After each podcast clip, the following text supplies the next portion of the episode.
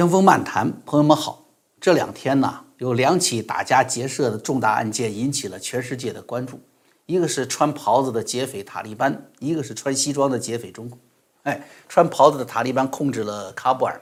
那你记得新华社怎么说？新华说，塔利班发言人说，他们将计划在阿富汗建立一个包容性政府。华春莹马上说了，这是阿富汗人民的意愿和选择啊。然后今天早些时候，俄罗斯卫星通讯社已经说了。塔利班代表已经宣布了，他们不会成为民主国家，阿富汗将依据伊斯兰教法治理。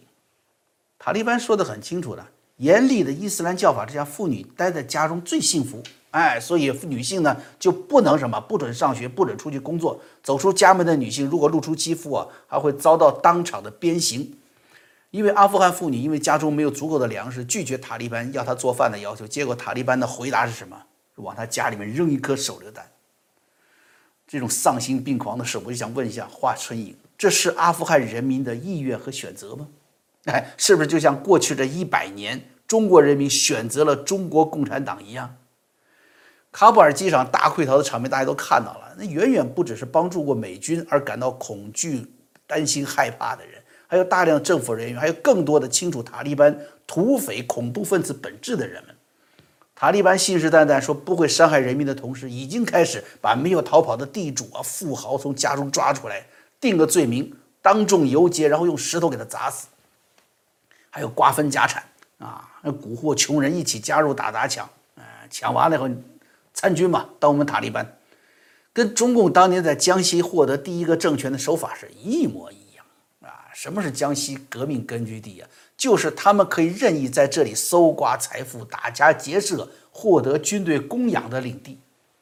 塔利班进入喀布尔之后，这些士兵迅速奔向有钱人和官僚的家中，吃喝抢夺，并猥琐家中的女人。你看此情此景，其实啊，早在一九二零年代，中共就这么干了。中共早期农民领袖毛泽东很得意的一篇著作嘛，《湖南农民运动考察报告》。就有真切的描述，这文章是进了毛泽东选集的，呃，大家都读。哎呦，这毛主席说的真好，痞子运动好得很，是吧？农会权力至上，不准地主说话，地主威风扫光，向土豪劣绅罚款捐款，哎，打轿子，反对农民的土豪劣绅家里一群人涌进去杀猪出狗，哎，就是抢粮食、抢猪。然后呢，土豪劣绅的小姐少奶奶牙床上也可以踏上去滚一滚。最后来一句说：“劣绅让你今天认得我们，是吧？”这农民考察报告这么写的吧？你看这个塔利班说是大炮把这个巴米扬大佛给打掉了，就这事儿，毛泽东农民运动考察报告中也能找到根源。说一九二六年湖南醴陵禁迷信打菩萨。农民把那个庙里的这个木木质的菩萨拿来给打破了，然后什么煮肉吃。哎，毛泽东认为说这证明了推翻神权、破除迷信，各处都在进行革命运动。啊，你要说那个塔利班炸大佛跟中国还不一样，中国是无神论，所以他呢他不要菩萨是吧？你那个是伊斯兰教跟佛教的宗教冲突。我就要问你了，这《古兰经》里面说，任何让人失去意识的饮品啊、食物都是严格禁止的。所以伊斯兰教命令什么？命令众穆斯林要远离任何一种毒品，它会让人失去正常的意识嘛？那塔利班为什么又成为了世界上最大的贩毒组织呢？阿富汗是传统的罂粟种植区啊。塔利班创始人跟大家说过的奥马尔，他曾经是的确严令禁毒的啊，但是他控制地区给他这么一一禁止呢，还真的这个中毒的少了。但是美军开始打击恐怖主义之后呢，塔利班很快就打起了毒品的生意，啊，这这个所控制的区域有一个叫做马尔贾镇的，生产的鸦片占全球百分之四十的产量。阿富汗所在的金新月早就超过了传统毒品生产区东南亚的金三角了。就刚才说那个叫马尔贾镇。二零一六年，美军甚至出动大型飞机，那种农业飞机啊，用航空静电技术准确喷洒化学剂来毒死那些地上的罂粟。塔利班在二零一六年巅峰时提供了世界百分之八十五的鸦片，加拿大百分之九十以上的海洛因来自阿富汗。那你说这样的塔利班，他在遵循伊斯兰教吗？是吧？他用严苛的律法来管制的是人民，然后用毒品呢获得自己大量的军费，去购买武器、招收、培训极端分子，就像延安时期的中共一模一样啊！这边积极响应国民政府的新生活政策啊，窗明几净是吧？然后这边呢大众鸦片。当时莫斯科驻延安的特派员叫彼得·弗拉基米诺夫的，他都看不下去了，在他的延安日记里写说，现在到处都在做非法的鸦片交易。远在后方的八路军幺二零师师部拿出一间房子来加工原料，制成鸦片，从这运往市场。啊，弗拉基米诺夫就去问那个毛泽东了。特区农民因为买卖鸦片受到严惩，现在呢是共产党领导军队机关公开生产鸦片，到底怎么回事？所以大家看看是不是跟塔利班的奥马尔这边惩罚民众，然后自己大肆生产，是不是一样？法拉基米诺夫呢，在那边很生气，那老毛不吭气，呃，你说的俄语我也听不懂，让？我在那抽烟啊。然后呢，旁边的那个邓发代表毛泽东回答说：“从前特区把盐和碱运往国统区，我们一挂挂大车满载着盐回出去，带回来一个小小的瘪钱袋。现在我们送出去一袋鸦片，带回来满满一车的钱。”我们用这些钱向国民党买武器，回头再用这些武器收拾他们。毛泽东说：“是，目前形势下，鸦片是要打先锋，起打先锋、起革命作用的。所以啊，延安日记中就记载着中共的这套东西，还说当时的中共任命了鸦片专员。你知道谁当鸦片专员吗？任弼时啊，任弼时在抗战期间头衔是中共驻共产国际代表，是中共中央书记处书记哎。”等于是党的最高领导人在主管鸦片，这穿着袍子打家劫舍、戕害自己人民的恐怖组织啊，哎，竟然得到了中共党媒一致洗白，说他们打击军阀啊，消除腐败，得到广大群众的支持。事实上，塔利班自己就是最大的军阀，是与文明社会作对的最大军阀组织，消除腐败。无非是抢夺社会财富来实现自己控制全社会的权利。那么穿着西装打家劫舍的中共，其实现在就是这样的。习近平不忘初心，不忘初心呢？哎，就这么刺激一下，终于暴露出来什么？中共打家劫舍的本性初心来了。哎，这下真的初心跑出来了。只不过当年江西宁冈县的土布红领章灰军装，现在变成了阿玛尼西装啊！现在又变成了黑色习近平夹克了。抢老百姓的本质没有改，这初心呢全出来了。八月十七号，习近平主持中共中央财经会议啊，要求加强对高收入的规范和调节，要合理调节过高收入，鼓励高收入人群企业回报社会。这等于是宣告习近平打土豪分田地运动正式开始了。习近平版的打土豪分田地，你知道吧？新华社报道说，由习近平主持，李克强、汪洋等四位常委出席的会议上。习发话直指高收入阶层及人群，强调允许一部分人先富起来，不是少数人富裕，而是要共同富裕。强调的这个“共同富裕”这个词儿啊，就来自的就是原教旨共产主义。中共老祖宗马恩列斯都说了这话。毛泽东一九五三年搞的农业生产合作社，就是提出的“共同富裕”这一概念，好吗？共同富裕。家里的地又给收回来了，各家各户家里面有的大牲口呢，哎，都迁到了合作社，富农家的骡子牛啊，成了共同拥有的了，哎，但是你说共同拥有，到底是谁拥有呢？你就别说这骡呀，这个牛啊，都迁到合作社来了，怎样合理安排牲口干活？没有合理化安排了，是不是？都没有人负责喂饲料了，所以呢，合作社这个牛啊，饿的这篱笆它都扛不起来了。进入共同贫困生活当中了，还不是什么共同富裕了？明明是共产运动历史上在全世界各国各阶段都行不通的所谓共同富裕道路，现在竟然又要在中国启动了。明知道所谓的共同富裕带来的是共同贫困，现在中国人又走上了这条路。李克强总理参加了这个会议，这是一个有意思的事儿。啊，虽然你说这个主管国民经济的总理应当参加这个中央财经会议，但是你要进一步解读中共高层对中国面临的经济现状的不同态度啊，那还是有图头的。李克强很显然是不同意现在习近平对中国社会的判断的，是吧？如果我们记得去年年底，习近平宣布什么？他亲自领导的中国全面脱贫运动取得全面胜利啊！这边话音未落，那边中共党委马上敲锣打鼓，是吧？宣称是人类历史的奇迹啊！啊，也不知道是这个脱贫的奇迹，还是吹牛的奇迹。反正李克强是不同意的。李克强人大记者会上说是什么？说中国有六亿人月收入计一千元人民币。你要是按照世界银行的贫困标准，每天是三块啊，三块二美元嘛，对不对？那么中国就等于有六个亿的人，在国际标准的贫困线上下浮动，怎么来的全面脱贫呢？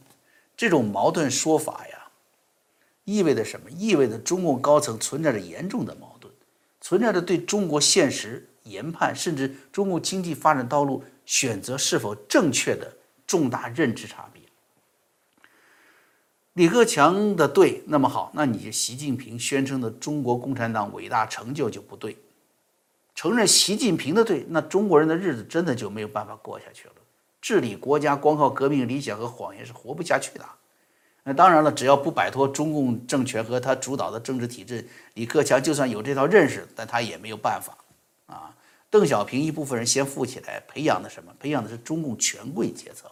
啊，什么八大家族、若干家族，是不是？也江泽民的贪腐治国，培养的是更大的一批围绕权力的既得利益者。这种借助资本主义的市场经济方式发展，现在已经什么？就与中共消灭私有制的本质冲突到了极点了。所以这个会议某种程度就是中共高层政治妥协会，因为不能否定中共路线正确和伟大领导吧？啊，全面脱贫的成就和。六个亿的这个贫困矛盾你怎么解决啊？啊，有办法了，哎，用手改改就好了嘛，啊，邓小平的市场工具用的是市场调节，啊，现在呢不用市场，我们直接手动改变大家的收入状况，富的不能再富了，穷的也不准再穷了。那么用什么办法呢？习近平在这次财经委会议上就强调说，要加大税收、社保、转移支付，调节力度。提高精准性，扩大中等收入群体比重，将中国社会建成一个中间大、两头小的橄榄型分配结构。啊，重点做法就是什么？增加低收入这这个收入者的收入啊，清理不合理收入，整顿非法收入。啊，你看，鼓励高收入人群企业更多回报社会。堂而皇之的话，其实这里面说白了就三点，咱们看出来这句话啊。第一，什么？习近平说的办法就是要去什么？主要就是依靠税收。过去红军时期靠的是拿着枪进了院子明抢，今天呢是有了政权、有了政府的手段，用税收手段来抢。前几天我还看到了一个几个帖子，说中国目前解决金融危机、经济危机最好办法就是扩征富人多余财产税。哇，说了好几条好处，其中有一条让我是大开眼界。他说，如果咱们这样子开征富人多余财产税，就可以为全世界各国解决经济危机提供中国的好办法，也就是说好办法。你以为人家想不到啊？我跟你说，也你就中共国习惯了抢人和被抢的，你这个国家在想这么个好办法呢？世界上哪个国家说公开抢夺自己人民的财产，他在台上，我跟你说，他一天都待不了啊！老百姓当天就得造反。其实很多国家都有，就是收入税差。收入高多交税并不稀奇，对吧？但是呢，完税之后，不管你打多少税，打完税之后就是合法收入了呀。那习近平现在干的是什么呢？那笔头打完税了，回头一看，耶，看人家家里的钱还是太多了，我我再来一把，那你就是抢钱嘛。那个看到几个帖子，那几天一个星期前了，我还跟几个朋友说了，说说这个事儿，然后他们说这帖子不可靠，就是。我跟你说，为什么他们那么说呢？朋友都说根本想象不到中共竟然会蠢到极点、坏到极点。我的意思是什么？无风不起浪，有这些帖子出来，肯定是收到风了，才会这样提前的摇尾巴、讨骨头吃。啊，现在中中国社会这些个什么财经专家、经济学者，我跟你说，坏透了。啊，第二个重点，从那个会议他那个要点看出是什么呢？就是他这个高收入人群如何定义不知道，低收入人群如何定义不知道，这就跟当年毛泽东说的说南京是个旧首都，反革命要多杀一点，多抓一点一样，要达到若干若干比例，啊，就跟那习近平说的香港问题说爱国者治港一样，都没有确切标准，谁是爱国者？习近平说了算，是不是？那边谁应该杀？谁应该抓？毛泽东说了算，这些话说出来都是社会动荡，人头落地啊！你说啊，一千万财产过多了，那房产算不算？北京二环里、上海静安外滩的，我跟你说都成了革命税收对象了。你那反过来怎么样算穷？如果六个亿啊低于国际标准线、贫困线的都参加分钱，你说你中共给得了给不了吧？是不是啊？你给不了那政策，那我们去抢去。你起码承认了那么多穷人，也也给习近平打脸了嘛？是不是啊？你说已经脱贫了，结果你现在又要给他们变成中产阶级，给他们发钱。关键是什么？那些等着分钱的穷人，他有权利知道中国到底有哪些人拥有天量的财富，真正多余过多的财富吗？那些把存在。呃，存在瑞士、存在美国、存在澳大利亚、加拿大的财富算作过多的财富吧？第三个重点是什么呢？就是他提到这个橄榄型中产阶级的这个社会结构哈，这个两头小中间大的社会结构本来就是西方拥抱熊猫派对于中国走向自由社会的期盼，他们是希望就是什么？随着财富的增长，中间这个橄榄这个大的中产阶级多了。所以呢，追求自由和保护私有财产权利的愿望呢就会增加。习近平他能不清楚这一点吗？啊，你想他能够主动的来创造一批他的独裁政权的天敌吗？创造一个中间这么大的一个橄榄型的中间社会来对抗他的独裁？不可能。习近平和现在的最高权力拥有者非常清楚，这种手动的增加中产阶级的再分配方法。根本不可能实现这么大的财富流动和分配量。关键在于，这个手动制造橄榄的过程当中，习近平和他的忠诚的战友们可以获得支配财富的无比巨大的权利，以及这个权利带来的新的为他们所特制的巨大财富的分配。一个中央财经会议，只讨论怎样用转移财富的方式啊，用政府抢夺的方式来均贫富，结果却没有一个字儿来讨论如何增加社会财富。那你说这一定是什么末日财经会议，对吧？其实中共不仅不懂管理社会、增加财富，反而它就是一个糟蹋社会、糟蹋正常社会、毁灭人类的罪恶集团。毛泽东。一九四九年拿下北平进城之前，是担心自己是李自成会被赶出来，说要进城赶考。习近平承认这一点，说这么多年中国共产党一直在进京赶考，也就是说根本没有学会如何管理城市，如何治理社会。啊，你看他现在不断的整肃商界啊，包括直接判企业家入狱、没收资产，然后天价罚款，引导性的逼捐啊。近期又开始打击互联网巨头，打击教育培训业，一连串的一些大型连锁企业，这是毁灭产业、毁灭这个国家经济的动作呀！啊，你看很多科技企业纷纷主动捐款，啊，中央政府已经开始入股科技企业了。实际上，等于这个穿西装、穿皮夹克的这些抢钱行动计划呢，已经什么？已经展开了。那么我们就问：抢到的钱用于社会了吗？你说最近的这个河南水灾吧，作为中国产粮大省，河南遭此水灾，洪灾让大量的农田被淹啊，颗粒不收。那官方只给绝收农田补种改种，每亩补助五十块钱。当地灾民都表示说，五十块钱连个种子都不够啊！啊，也许您还不属于什么呢？看了新闻说您不属于那个要被宰割的富人啊。甚至一看呀，习大大说的好是吧？等着习近平把你分配成中产阶级，在旁边拍手称快呢，是吧？但是你看看，你看看塔利班的战士，是不是？啊，滚了土豪劣身家的牙床之后，他面临的什么？参军呐，充当炮灰的命运呢！这个中共打土豪分田地，当年骗取了多少为了保卫土地参加内战杀红了眼的农民？然而这些农民他们的土地仅仅收获了几茬麦子啊！到了一九五三年合作化运动，土地又没了，又收回去了。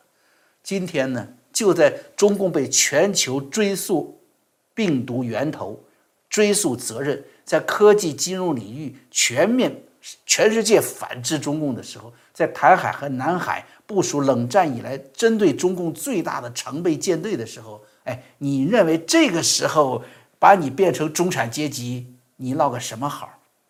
习夹克手动中产阶级梦里面呢？你呀，会不会就是那个？沉浸在新打土豪分田地的欣喜当中，然后第一个冲出网吧、冲进波涛汹涌的台海海峡的这个炮灰呢？好，今天的节目咱们就做到这儿了啊！今天呢，本来是这个风味周三节目啊，是在咱们的会员网站放节目的，我在外面不做更新的，加上你看昨天也没出节目嘛。前天有新的朋友看着，哟，这江峰的脸那么红啊，是这几天身体都不太好，血压是再创新高，是吧？但是呢，世道不太平，骗子强盗横行，也容不得我们有半点的怯战慵懒，所以呢，还是跟朋友们走到一起啊，做一个外面的节目。但是也希望朋友们呢，别忘了，希望之城会员网站今天节目有更新，呃，是给大家带来一个美国当下的畅销书，叫做《美国的马克思主义》啊，American Marxism。